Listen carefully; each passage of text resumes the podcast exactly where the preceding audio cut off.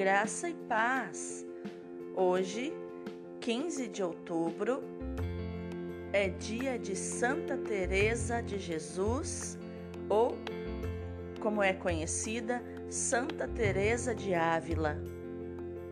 Com grande alegria, lembramos hoje da vida de santidade daquela que mereceu ser proclamada doutora da Igreja, Santa Teresa de Ávila, também conhecida como Santa Teresa de Jesus. Teresa nasceu em Ávila, na Espanha, em 1515 e foi educada de modo sólido e cristão. Tanto assim que, quando criança, se encantou tanto com a leitura da vida dos santos mártires, a ponto de ter combinado fugir com o irmão para uma região onde muitos cristãos eram martirizados. Mas nada disso aconteceu graças à vigilância dos pais.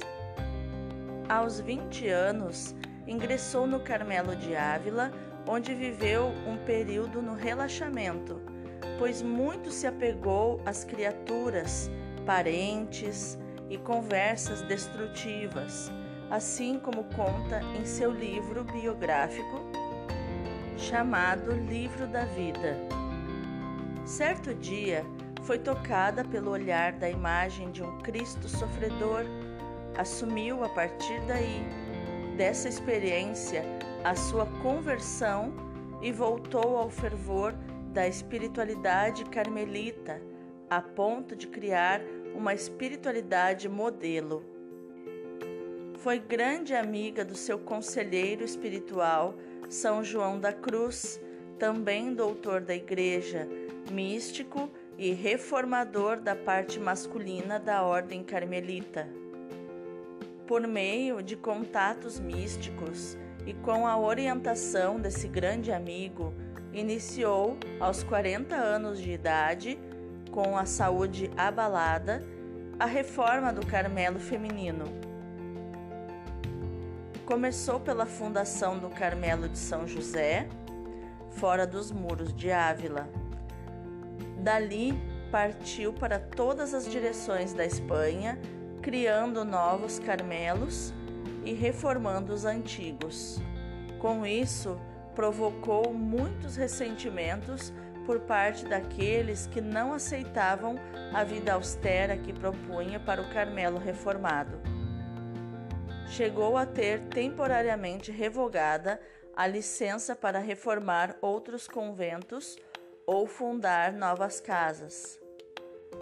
Santa Teresa deixou-nos várias obras grandiosas e profundas, principalmente escritas para suas filhas do Carmelo: O Caminho da Perfeição, Pensamentos sobre o Amor de Deus, A, Vi a Vida ou O Livro da Vida e o seu livro mais famoso, Castelo Interior, que muitas pessoas apelidam de Livro das Moradas ou Moradas do Castelo Interior, que é o seu livro, como eu disse, mais famoso e que ela escreveu aos 62 anos de idade.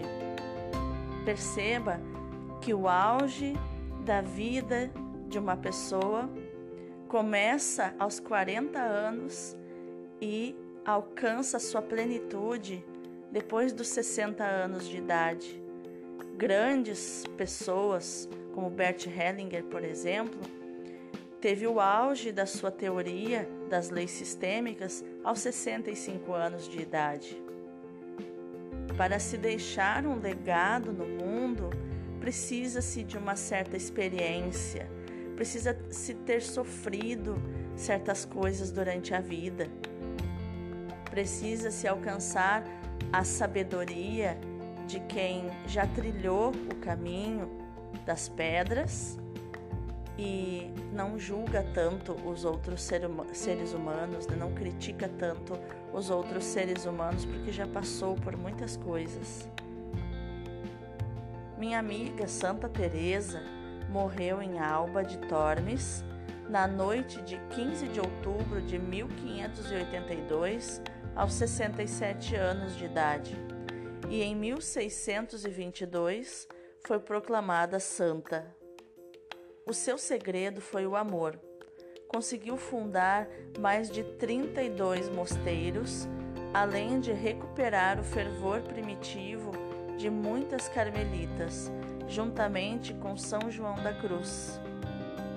Teve sofrimentos físicos e morais antes de morrer, até que em 1582 disse uma das suas últimas palavras: Senhor, sou filha de vossa igreja, como filha da Igreja Católica quero morrer. No dia 27 de setembro de 1970, o Papa Paulo VI reconheceu-lhe o título de doutora da Igreja. Sua festa litúrgica é no dia 15 de outubro. Santa Teresa de Ávila é considerada um dos maiores gênios que a humanidade já produziu. Mesmo ateus e livres pensadores são obrigados a enaltecer sua viva e arguta inteligência, a força persuasiva de seus argumentos, seu estilo vivo e atraente e seu profundo bom senso. O grande doutor da Igreja, Santo Afonso Maria de Ligório, a tinha em tão alta estima que a escolheu como patrona e a ela consagrou-se como filho espiritual, enaltecendo-a em muitos de seus escritos. Oração.